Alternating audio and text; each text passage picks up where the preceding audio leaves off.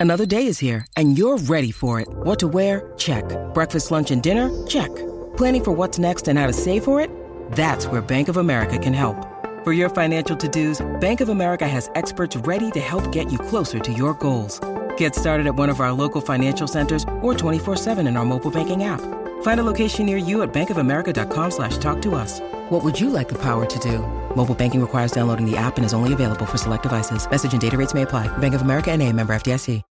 When you need mealtime inspiration, it's worth shopping Kroger, where you'll find over 30,000 mouthwatering choices that excite your inner foodie. And no matter what tasty choice you make, you'll enjoy our everyday low prices, plus extra ways to save, like digital coupons worth over $600 each week. You can also save up to $1 off per gallon at the pump with fuel points. More savings and more inspiring flavors make shopping Kroger worth it every time. Kroger, fresh for everyone. Fuel restrictions apply.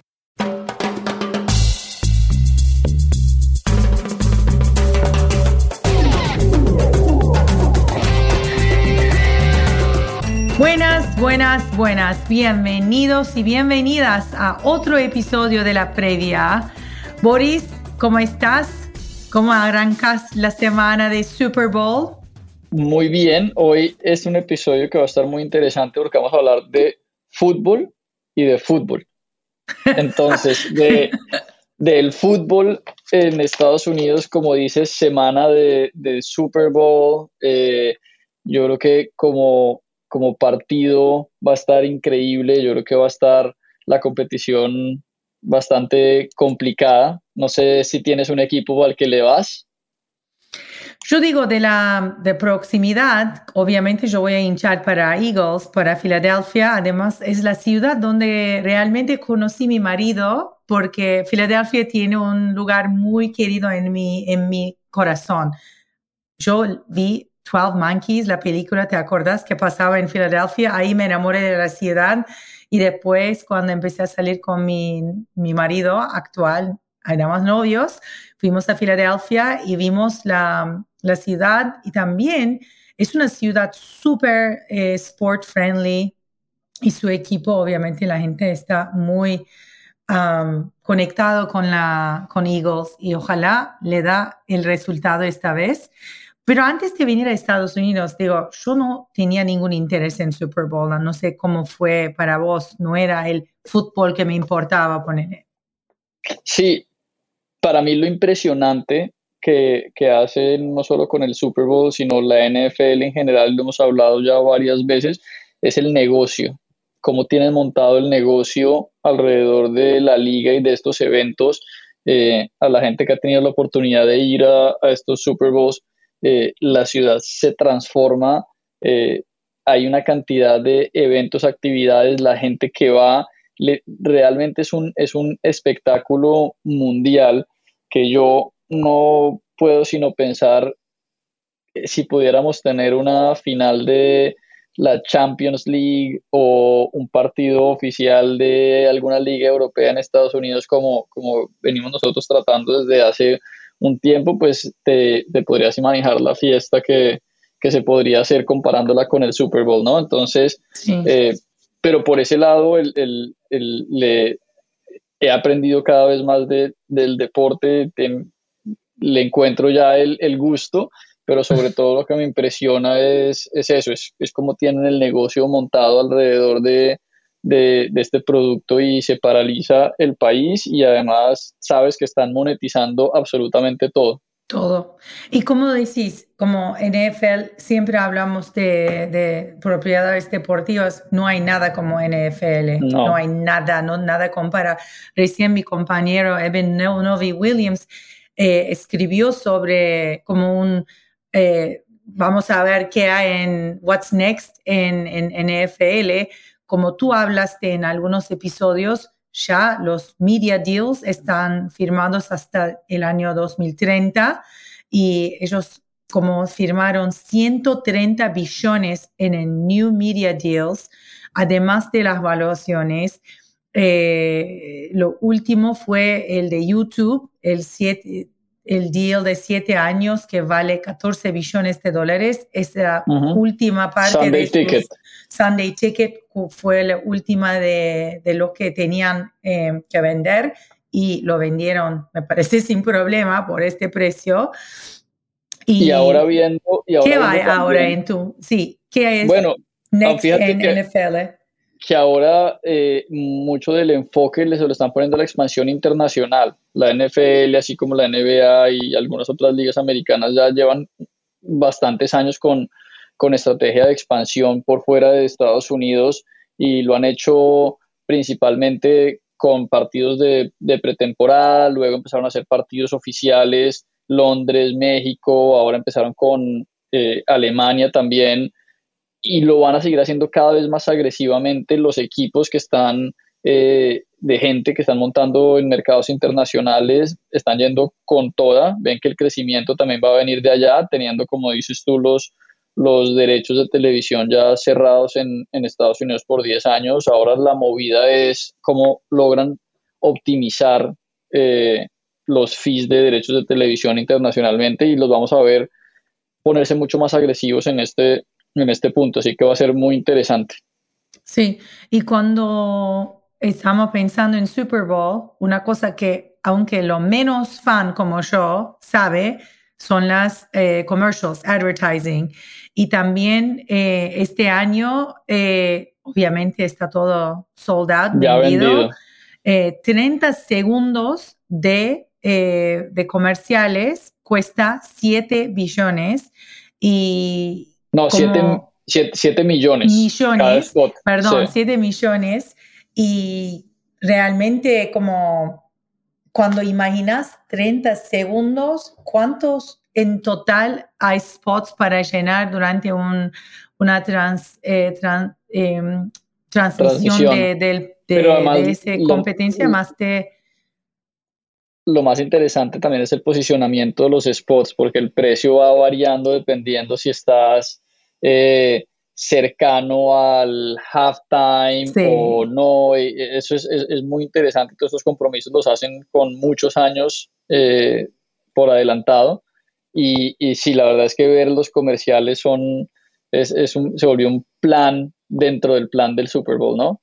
Sí, y nuestro compañero em, Lev Acabas, que está siempre haciendo los valuation cards en database, hizo un increíble em, como como realmente mostró cómo se dividió los ingresos de advertising y qué es el sector que más gasta en eh, Super Bowl y es eh, bancos y créditos. Así que es un lugar donde eh, los que quieren buscar nuevos mercados y clientes realmente son los que quieren em, eh, mirar quién está interesada en, endeudarse. Si tú, si tú, vas, cuando decides comprar un, un, spot en el Super Bowl es porque quieres hacer un statement.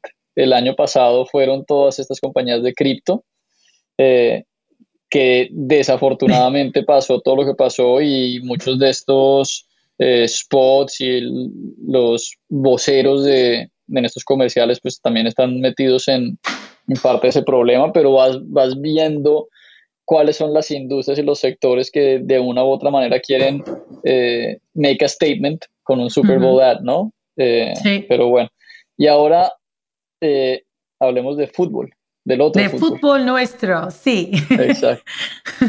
Yo, digamos, el lunes nos levantamos con las noticias de English Premier League decidió abrir un caso eh, contra Manchester City por eh, discrepancias sobre sus ingresos, eh, digamos, lo que pagaba a sus jugadores y su equipo técnico, también su manera de mm, como decir, eh, sus revenues y cómo, cómo, está mostrándolos y también su cooperación con la liga sobre esos asuntos.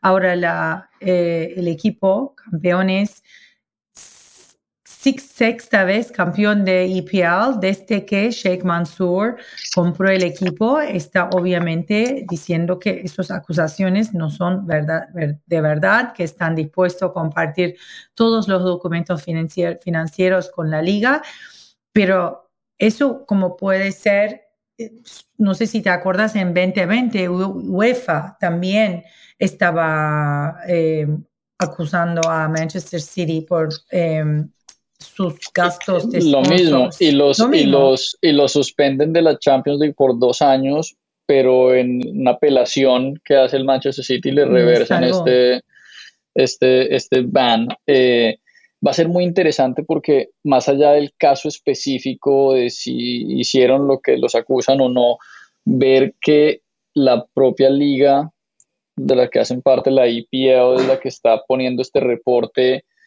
100 páginas y, mejor dicho, una cantidad de, acusaciones, pues eh, va a ser muy diciente, sobre todo con los otros equipos que están recibiendo inversiones, digamos, similares tanto en la Premier League como por fuera. Eh, como Ligue 1 de Francia, con Paris Saint-Germain y Newcastle, como decís, en Premier League, que yo diría, como entraron en ese negocio seguramente pensando en otro tipo de outcome y ahora si se cambia alguna manera los eh, reglamentos, eso va a impactar muchísimo el equipo porque aunque todavía no gastaron o no recibieron sponsors de ese nivel como Manchester City, seguramente estaban como pensando hacerlo o digamos tenían un plan de negocio para eh, poder invertir en sus jugadores y tener revenues que, les, les ayuda a poder eh, alocar ese tipo de dinero para player transfers. Ya veremos y ah, como siempre digo, me encantaría ser una, una mosca en la pared de todos esos eh, como como habitaciones y las salas de reuniones hoy y quería saber qué están hablando, qué están pensando y cómo van a responder como grandes equipos que están gastando muchísimo dinero y recibiendo también muchísimo dinero en Yo creo que el, el, el, problema principal con todo esto es la falta de, de reglas homogéneas en todas las ligas y en el fútbol europeo en general. Eh, cada liga tiene su forma de manejar el financial fair play. Eh, UEFA tiene otras reglas diferentes. Lo hace muy difícil cuando al final de cuentas tú no estás compitiendo solo con los equipos de tu propia liga doméstica, sino también a nivel europeo. Eh, y pasa en, pasa en todas las ligas. Yo creo que si miras, por ejemplo, la Bundesliga, claramente la falta de competencia que hay en donde Bayern Múnich ha ganado las últimas 10 ligas y siempre la gana por una cantidad de puntos. Yo creo que ellos mismos se dan cuenta que la Bundesliga como liga pierde eh, interés cuando ya sabes antes de que comience quién va a ganar y cómo va a funcionar. Pero a su vez, sí, si la vuelven más competitiva, bajando, digamos, de cierta manera al Bayern Múnich y ya no tiene oportunidad en Europa, entonces también se ve afectado. Entonces yo creo que es esa disparidad en las, en las reglas que, que lo hace, que lo hace difícil y sooner rather than later creo que lo que veremos es algún tipo de, acuerdo entre las ligas y en, y en UEFA en cómo se va a manejar el tema de financial fair play y, y bueno, las reglas que se ponen alrededor de eso. Podemos decir que la liga más destacada en ese control es la liga, ¿no? En España tienen unas regulaciones en que están realmente eh, más fuertes que UEFA, casi para que los equipos no la, lo tanto dinero.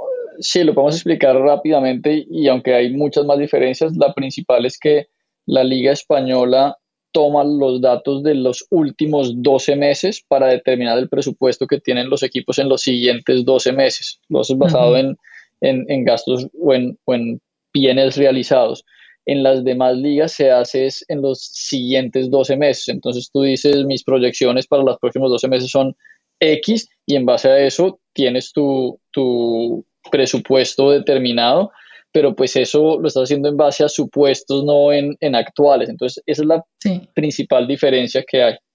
Y es como cuando uno cuando escucha, cuando piensa, es totalmente, no sabemos qué va a pasar en el futuro y lo que pasó con pandemia es un gran ejemplo de, de lo que podría pasar y cómo podría cortar realmente las venas a muchos equipos si pasa algún tipo de, de mm, crisis, puede ser económico y social y económico en total, y impacta las ligas y los, y los equipos y también eh, en general los países donde está como compitiendo los equipos. Eh, de acuerdo, pero, pero el tema es exacto, es ese, es que al final sea la regla que sea por las razones que sean, yo creo que lo importante es que haya, que todo el mundo esté jugando con las mismas reglas y no, y no con diferentes. No, es verdad. Y, ah, y entonces podemos, si querés, ya eh, invitar nuestro invitado especial de la semana ahora, alguien que es muy, eh, está trabajando en deportes muchísimos años y si quieres, invítalo vos y después pasamos a la entrevista de la semana. Perfecto. Eh, estamos muy emocionados de tener acá a, Chus Bueno.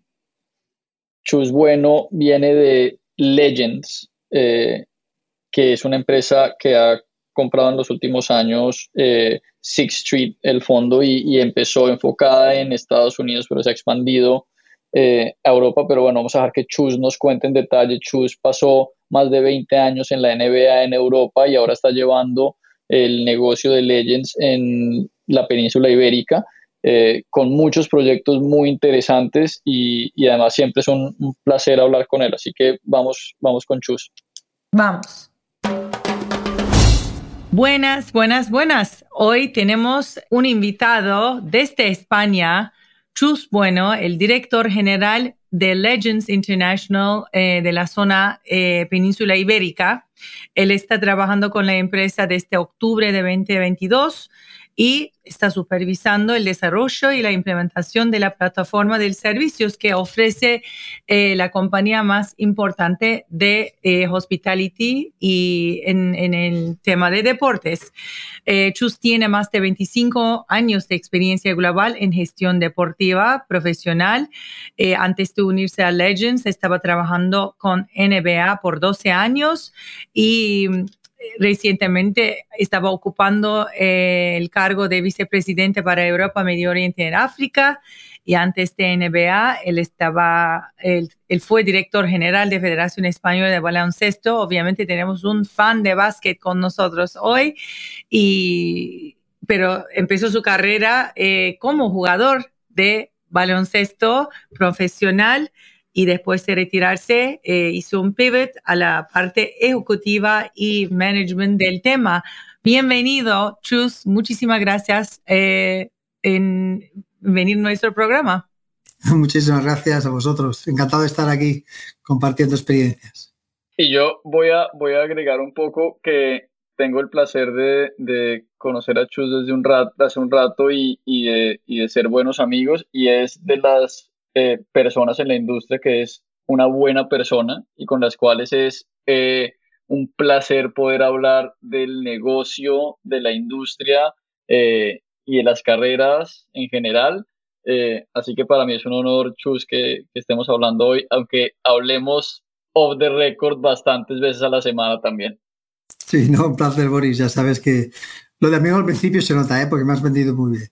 Pero sí es cierto que que bueno, es un placer estar aquí y siempre somos tíos inquietos, ¿verdad? Que queremos aprender y que queremos hacer más cosas y queremos ver lo que está pasando y tenemos muchas charlas offline, pero bueno, hoy encantados de estar aquí compartiéndolas para el que quiera oírles.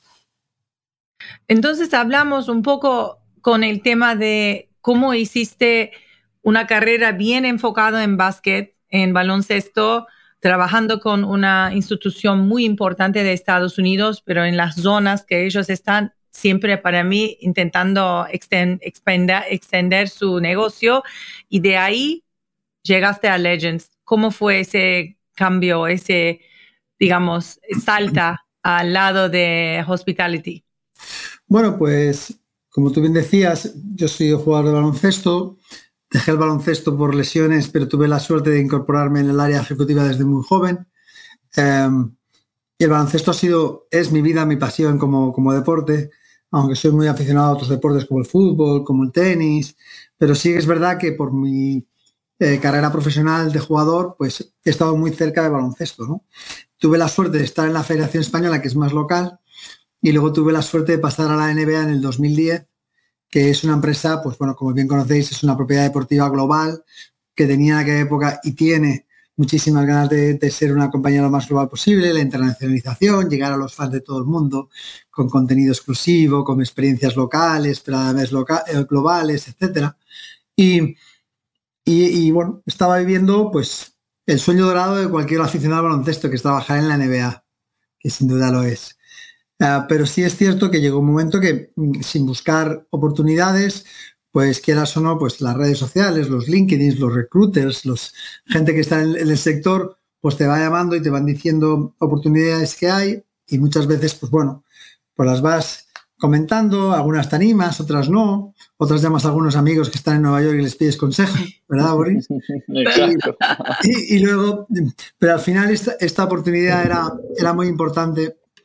Y, y, luego le dije a la recruiter, mira, yo estoy donde estoy, con el cargo que estoy, yo estoy encantado aquí. Tiene que ser algo muy, muy, que me pueda enamorar, muy, muy importante. Y, la verdad es que Legends, que aunque estaba centrado en Estados Unidos, quizás en la NFL y, y en NBA también, estaba desembarcando muy importante eh, el desembarco que estaba haciendo en, Inglaterra con equipos de la Premier. Se firmó un acuerdo con el Real Madrid, estaba con Six Street, que es la, es la propietaria de Legends, cerrando un acuerdo con el Barça. Pero estaban pasando cosas muy grandes que a cualquier ejecutivo, pues bueno, pues los retos te ponen, ¿no? Y te apetecen cogerlos y dices, bueno, esto lo podremos hacer, podemos expandir la marca aquí, había tanta, tanta expectativa, pero también tanta atracción y tanta ruido positivo sobre lo que queríamos hacer o lo que quería hacer esta compañía en España, que luego, después de hablar con ellos, pues bueno, con todo el cariño, tuve que decir adiós a mi familia, que sigue siendo mi familia, que es la NBA, para meterme en este nuevo proyecto y, y la verdad es que estoy encantado. Como siempre, en los inicios, pues hay que trabajar mucho, hay que darle estabilidad, pero bueno, lo hemos conseguido, lo estamos consiguiendo, la gente está contenta y yo creo que está muy bien. Chus, ¿cuáles son eh, a nivel general los planes que tiene Legends para, para la península ibérica y, un poco, eh, ahí hablas tú pues obviamente de tu rol y tu experiencia, pero más general, Legends en cinco años, ¿dónde quiere estar? Bueno, eh, Quizá como, como todas las empresas, cuando llegas, me pasa también un poco con la NBA, ¿no? Cuando hay que expandir el negocio a nivel internacional, eh, tú siempre tienes que fijarte cuál es tu core business, ¿no? El core business de. Legends, sin duda, ha sido hospitality, como Ashley decía al principio, es el food and beverage, es merchandising, es también VIP sales para vender las suites. Eh, Legends tiene como una, se llama Legends Wheel, que si vais a la web lo podréis ver en legends.net y están las seis divisiones más importantes en el negocio, que luego expandimos en séptima también. Em, entonces, lo que hay que hacer es ese modelo de éxito, que no se duda quizá en Estados Unidos, porque hay más de 80 uh, stadiums o arenas que tienen a Legends como socio en alguna de esas patas de, de esa rueda, pues trasladarlo, ese modelo de negocio que ha tenido éxito, ese expertise, a este mercado que tiene esa necesidad de transformarse y acelerar ese crecimiento para que sean unos clubes tan sofisticados como a lo mejor ya lo están en Estados Unidos. Entonces, esta yo me siento como un market developer, escoger todo el mercado con todos los contactos y con todas las necesidades que conocemos que tiene el mercado y casar el expertise de Legends a las necesidades del mercado. Esto se puede hacer con más o menos velocidad. Hay cosas que son en tecnología un plug and play. Hay cosas que son como por ejemplo Hospitality y Food and Beverage, que no son un plug and play, porque para dar una experiencia premium de cocina, a lo mejor hay que cambiar cocinas, hay que buscar otra cocina central, hay que educar a la gente que hace el Food and Beverage que esto es una experiencia diferente. Entonces hay cosas que son un poquito más lentas, que necesitan una transición y que necesitan ese espacio de, bueno, para poder elaborar toda esa cocina que se desea, ¿no? Entonces, bueno, sí cogiendo poco a poco y mirando lo que los clubes necesitan, eh, Legends, como bien sabéis, es una marca blanca, no pretende ser un directo consumidor, no pretende ser la marca que todo el mundo hable de ella. Nosotros trabajamos para nuestros clientes, ya sean clubes de baloncesto, de fútbol, de la NFL, de la liga, y estamos encantados de ser ese, brazo que les ayuda a levantar el peso que es el cambio de la sofisticación y la transformación de un club eh, o, de una property en una property de, pues 3.0, ¿no? Como se suele decir ahora, donde sea una proveedora de experiencias premiums para todos sus fans. y en esa experiencia premium generar los máximos revenues posibles. Eso es de lo que se encarga Legend, de ser los premium experience y, los máximos revenues. Y eso es lo que intentamos hacer ahora. Chus, y para mí obviamente viendo lo que has hecho en estos últimos meses, eh, me queda clarísimo que la importancia de los contactos y de las relaciones en el mercado son claves, pero también vemos que se van anunciando ciertos deals. Eh, explícanos a, un nivel muy general la diferencia entre ir a hacer un deal, por ejemplo, con el Getafe o eh, los acuerdos que tienen con el Real Madrid. ¿Cuáles? Obviamente estamos hablando de, de unos conceptos que en su base son similares, pero pues obviamente tienen sus diferencias. Cuando entras tú a hacer estos deals, ¿cuáles son las principales diferencias que hay entre uno y el otro? Bueno, pues eh, claramente las necesidades de los clubes no son las mismas, aunque estén en el mismo sector. Un club que quiere pasar de un nivel 8 al 10 y otro que quiere pasar del nivel 2 al 4 o del 4 al 6, con todos los respetos a todo el mundo. Tienes que adaptarse a la situación que tienen ahora y como tú les puedes ayudar a que vayan haciendo pasitos hacia arriba. No le puedes pretender que un club que tiene Mm, pues 19.000 socios tenga 100.000 socios, ¿verdad? O hacer un cambio para 100.000 cuando no tienen 100.000 socios. Tienes que adaptarte a, las posiciones, a la posición que tiene el club, a las aspiraciones del club y luego intentar viendo y haciendo un feasibility study que decimos nosotros, un estudio de lo que el club es, de lo que el entorno es. No es lo mismo vivir en un pueblecito pequeño que en, un, que en Madrid o Barcelona, donde la gente paga mucho más por un espectáculo y las rentas son más altas a un sitio donde las rentas son más humildes y hay el número menos, de espectadores. Entonces, todo esto hay que tenerlo en cuenta. Ah, y, un poco la propuesta es, este club, ¿cómo puedes maximizar al máximo esta propiedad que te están poniendo no en tus manos, sino para que la estudies, para que intentes ver, te están pidiendo, ayúdame a ser lo mejor posible que yo pueda ser, ¿no? Pues cada uno en sus posibilidades, cuál es el mejor camino para que tú puedas maximizar cualquier línea de negocio, cualquier pata que tengas. Entonces, con Getafe, por ejemplo, que es un club quizá un poco más humildes de, la primera división, pues sus miras y es un campo de hacer, pues a lo mejor de pasar de tener 20.000 o 18.000 espectadores a para tener 27.000 o 30.000. Algo que en un Bernabéu o en un Barça no, se considera, ¿no? Ellos están pensando en 85.000, en 90.000 o incluso en Barcelona creo que llegan hasta los 100.000, Entonces, bueno, creo que hay que saber adaptar, como toda la vida, a la necesidad de, de, tu cliente, de tu club deportivo, pero también estamos hablando también con clubes de baloncesto o con clubes de, golf o de lo que sea, ¿no? Quiero decir, cada uno tiene sus necesidades, cada uno tiene em, su forma de rendir, de, cómo maximizar el rendimiento de sus líneas de negocio y lo que hay que ver es las posibilidades de, del incremento o del upside o de lo que podemos hacer para mejorarlas. Y luego, ¿qué rol? Eso es la primera parte de Feasibility Study y, otra vez, y la segunda es qué rol puede tener Legends en esa maximización hay muchas veces que a lo mejor para un club pequeño mm, no puedes meter 200 personas a trabajar para conseguir esa monetización. No es rentable, no es eficiente. Entonces, a lo mejor puedes hacer otros modelos que sean de ayudarles a hacerlo, pero que lo hagan ellos, no tienes que hacerlo tú. En otros clubes, a lo mejor tú puedes poner todo, tú contratar a tú a todo el personal para hacerlo en su lugar. Hay que ver cada modelo, cuál es el que tiene más sentido, pero lo que es más divertido es que podemos ayudar a todos. Y eso nos encanta. Una follow-up a esto, sabemos que CVC, eh, la, eh, inversión que está haciendo en la liga, tiene una parte muy importante. Los clubes necesitan usar la parte de, de esa em, alocación del dinero en eh, infrastructure que viene a, yo, yo estoy pensando, estás hablando de mejorar el estadio o traer, qué sé yo, mejorar y a lo mejor construir estadios ¿Cómo está impactando su negocio en España esta inversión que hizo CUS? Obviamente Getafe es uno de esos ejemplos. Me imaginé cuando leí el release que me mandaste, como que, bueno, es un club que está usando los fondos una manera para mejorar su club, más que nada sus eh, facilidades, su, su estadio.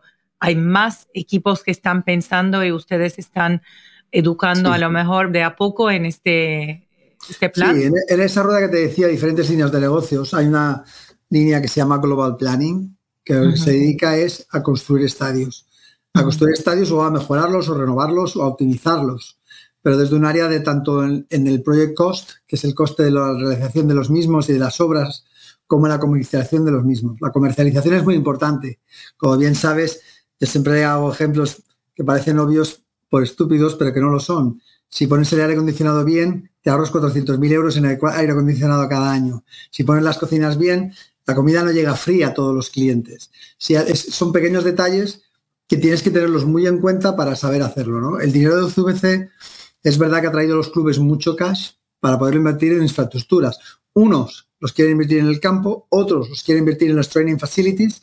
Eso dependerá de cuáles son las infraestructuras que, las infraestructuras que ellos escogen. Pero sin duda, los que han escogido eh, invertir en los estadios, ya sea Legends o ya sea otro, preferiblemente Legends, por supuesto, que lo hagan bien. Que lo hagan bien porque esto es cuando te haces una casa, ¿verdad? Si no has hecho las cañerías bien, si no has puesto la cocina bien, eh, luego hay que hacer reformas y ese dinero ya se ha gastado. Y ese de 12VC ya se ha gastado para 50 años. Entonces, el se ha de invertir bien, se ha de invertir eficientemente, se ha de invertir que sea a, largo plazo. Y entonces, sí que es verdad que para esta pata de nuestro negocio, que es Global Planning, es un servicio que los clubes están necesitando y que nosotros podemos ofrecerles. Ah, y, luego pensarlo no solamente en la construcción que sea barata y las cosas estén impuestas, sino en cómo maximizaré mis revenues construyendo de una manera u otra.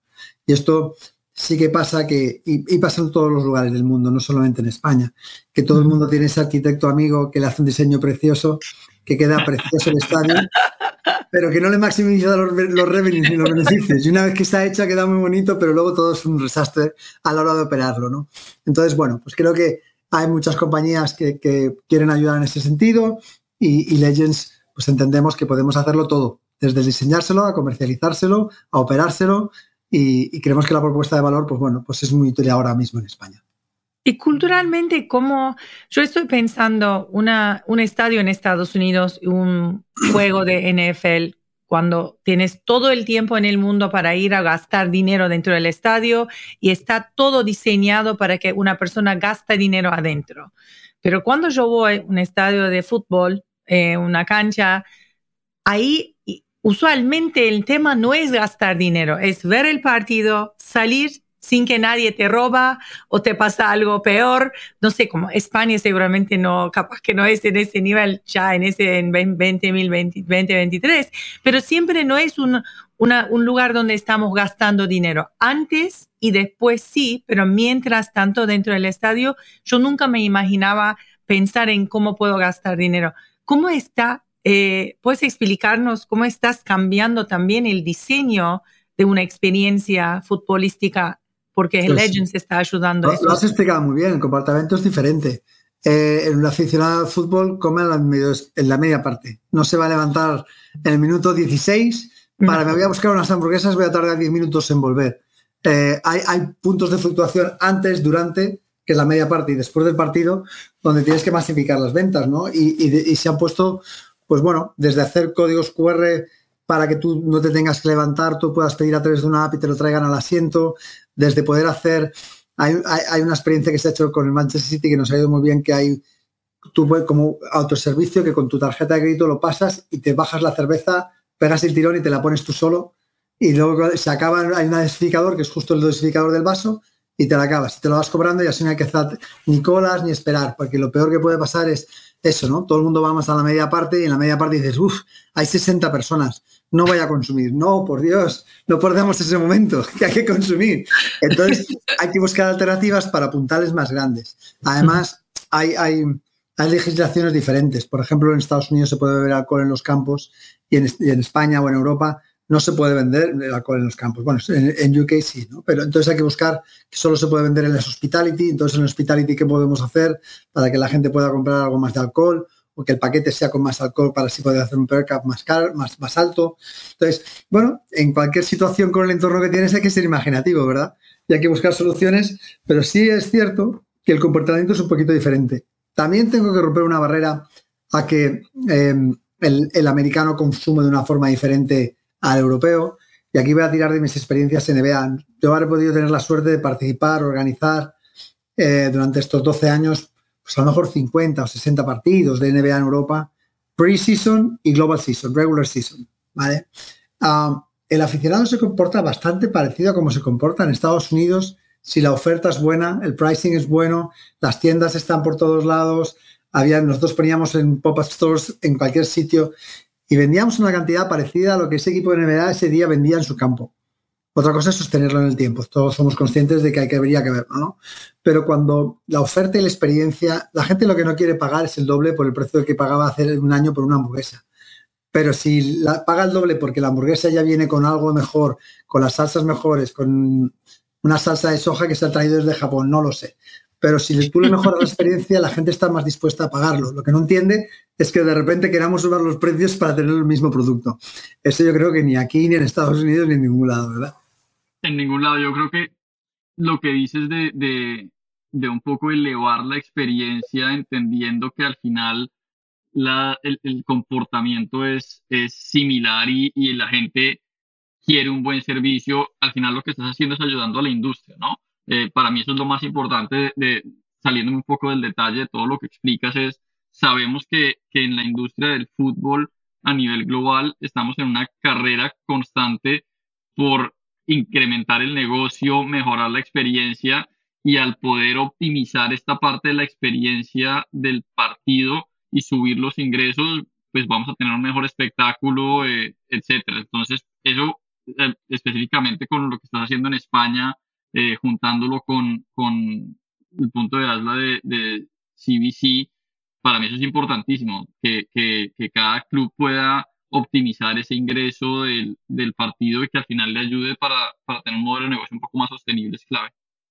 Sí, sí, sin duda. Además, eh, siempre, mm, por eso cuando, cuando explico un poco al principio, ¿no? La, las, las, diferentes funciones de la rueda esta fantástica de Legends, merchandising, patrocinio. Sí, sí, todo esto está muy bien. Todo el mundo piensa en el revenue lines, más ingresos, sí, pero no pierdas el foco. El foco es el cliente, es el fan, es fan-centric. Si les das uh -huh. unas buenas experiencias, todo eso sube. Pero si no somos capaces de proveerle experiencias premium, todo lo demás no tiene sentido. Porque no, no acabarán los patrocinadores poniendo más dinero, ni se venderá mejor merchandising, ni tendremos todo lo que queremos ingresar, ¿verdad? Entonces, sí que es verdad, y además con la competencia que tenemos hoy en día, que, que en el ocio hay muchísimas ofertas de ocio, eh, ya sea en el espacio de games, que en las plataformas sociales, realidad virtual, llámalo como quieras, ¿no? Hay muchísimo ocio en el mundo y eso nos exige todavía muchísimo más al deporte. Es que no hay marcha atrás. Ya no solo porque el mundo evoluciona, sino porque es que los demás evolucionan y la competencia evoluciona. O sea, el que se esté parado, eh, sí, está, está acabado. Es un tema de tiempo, pero está acabado. Entonces, muchas veces cuando preguntan, es que esto, es que no tenemos selección. Para, para como te, llevarte a un lado ¿Qué te despierta a la noche y qué te hace salir de la cama a la mañana? Las cosas que te preocupan en, el, en tu sector y las cosas que te, te da ese... Emociones. emociones y que te emociona a la mañana para hacer tu trabajo, que esos son los dos. Pues mira, uh, te voy a contar, yo, yo soy una persona, me considero una persona muy apasionada y cuando empiezo algo le meto tanta pasión que me quita el sueño ya casi todo. pero, pero las cosas buenas y las cosas malas, quieres acelerar, tienes ideas, quieres implantarlas y hasta que no están hechas, no sé, este puntito, yo no le llamo ansiedad mala, es una ansiedad buena, ¿no? Es el querer construir rápido y estás ahí con la fuerza de que lo quiero hacer ya, me voy a levantar ya, vamos a empujarlo ya. Sobre todo al principio, cuando, cuando tienes un papel en blanco muy poquito pintado, que puedes pintar mucho, cualquier línea te define todo el cuadro, ¿verdad? Cuando ya está todo el cuadro pintado, el hacer los retoques finales le das mucha belleza, pero ya no cambias tanto el cuadro. Entonces ahora estamos en un momento muy bonito porque, porque estamos empezando. Eh, tenemos la suerte, claro, yo, yo dejo NBA porque me voy a dar una supermarca que es Legends y yo sabía o tenía la intención de que iba a ser bien recibida por el mercado, como así lo ha sido, ¿no? Y que la gente quiere trabajar contigo. Eso es un lujo y muchas veces pienso en startups que tienen que ir a venderse y que, y que no, no, no, son reconocidas, que no ni tienen experiencia, ni tienen otros récords, sí, un, un, chico listo, que sabemos que es un chico muy listo, pero que, que, su producto todavía no tiene ni cinco años para decir, no, no, es que ingreso tanto, tengo un modelo probado, mi revenue, mi etita, ¿no? Entonces, eh, esto, esto, claro, em, empiezas, porque empiezas a desarrollar el mercado en España que solamente tienes, solamente digo solamente el Real Madrid, que eso te abre casi todas las puertas, ¿no? Que mejor marketing. Eh, pero, pero sí que es verdad que, que, hay muchas cosas por hacer.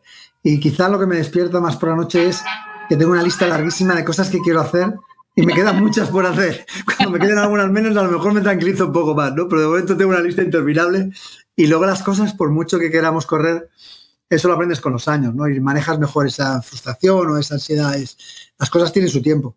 O sea, como te decía antes, una cocina, una food and beverage, una strategy y tal, a lo mejor es un año. Tú puedes llegar a un acuerdo hoy, pero hasta dentro de un año no lo vas a abrir. Entonces, tenemos que ser, que no lo sé hacer, pero tenemos que ser pacientes o por lo menos manejar la impaciencia de la mejor manera posible para que no nos cree esa ansiedad, frustración de que quieres ver que pasan cosas muy rápido, ¿no? Pasan cosas muy rápido, aunque no las percibas. Entonces vamos poquito a poco, vamos quitando de la lista, vamos tachando, ¿verdad? Como hacemos todos, lo hemos conseguido una y luego se nos van poniendo otras más porque es inevitable. Pero bueno, lo más divertido es tener proyectos bonitos encima de la mesa. Y eso es lo que te quita el sueño, pero es una manera sana de perder el sueño. Así que en ese sentido no me importa para nada no dormir muchas veces. Chus, para que, para que nos quede claro, la lista nunca se va a cortar. Entonces, tranquilo, que eso simplemente sigue sumando, lo importante es ir tachando. Exacto, exacto. Lo malo es que tachamos, pero luego actualizamos. En la vida antigua, cuando teníamos papeles, ¿verdad? Veías todo lo que habías tachado. Ahora simplemente lo borras del teléfono y pones la siguiente del número. Con lo cual no te das cuenta que has hecho a lo mejor 28. Siempre ves las 28 que lo has hecho. Pero sí, sí, no, hay que ser consciente de todo. Yo creo que es, es normal. Pero los que tenemos la, eso me acuerdo mucho de lo que le decía Adam Silva cuando estábamos en la NBA, ¿no? Es el que está en el deporte es una forma de vida, es un estilo de vida. No hay de 9 a 6, hay fines de semana, hay globalización, estás conectado con todo el mundo. Esto no para, esto es un reloj de 24 horas. Que si te gusta bien y si no, no encajas. Pero, eso, te iba a decir, y es, divertido. Y es, divertido, podría, podría ser peor podríamos estar haciendo algo mucho más aburrido. Por eso, cuando, cuando estamos pensando, piensa en otra gente que está duramente trabajando, construyendo carreteras o algo así. Es muchísimo más duro. Y yo prefiero, bueno, pues estar todo el día conectado, disfrutar de este estilo de vida, como siempre se suele decir, si algo te apasiona, nunca trabajas ningún día en tu vida, ¿no? Pues tenemos esa suerte los que estamos aquí, nos apasiona.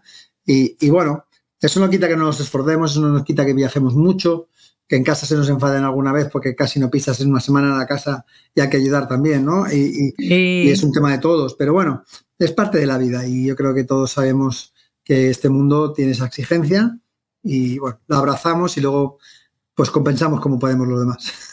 Muchísimas gracias. Muchas, muchas gracias. Como siempre, las conversaciones contigo son, son un placer y qué bueno que haya más gente que tenga la oportunidad de, de oírte. Seguro te va a ir increíblemente bien, así como te dio en estos primeros meses en Legends, así que esperamos muchas más noticias y que vuelvas eh, en, un, en, unos meses a contarnos de nuevos deals que estás haciendo y de nuevas eh, innovaciones y disrupciones que seguro estarás haciendo allá. Pues ya sabes que encantado de volver, y Ashley también, un placer. Eh, sí, tenemos algunas cositas que, vamos a decir que vamos a anunciar dentro de poquito. Eh, vamos a tachar algunas, vamos a tachar algunas de la lista. ¿eh? Los tachamos juntos en, la previa, entonces. Me encanta. Encantado. Gracias. Un abrazo a ambos. Chao. Buenísimo. Hablar con Chus. Bueno, qué señor increíble. Gracias por eh, estar con nosotros. Eh, seguramente él tenía mucho trabajo, pero recién encontró un tiempito para hablar con nosotros. Muchísimas gracias a ti, Boris, por estar aquí y también a nuestro productor y todo el equipo en. Cada dos semanas les esperamos aquí en mismo lugar en todos los canales de podcasting y para hablar de últimas noticias con contexto y también análisis como siempre. Hasta luego. Nos vemos pronto. Chao.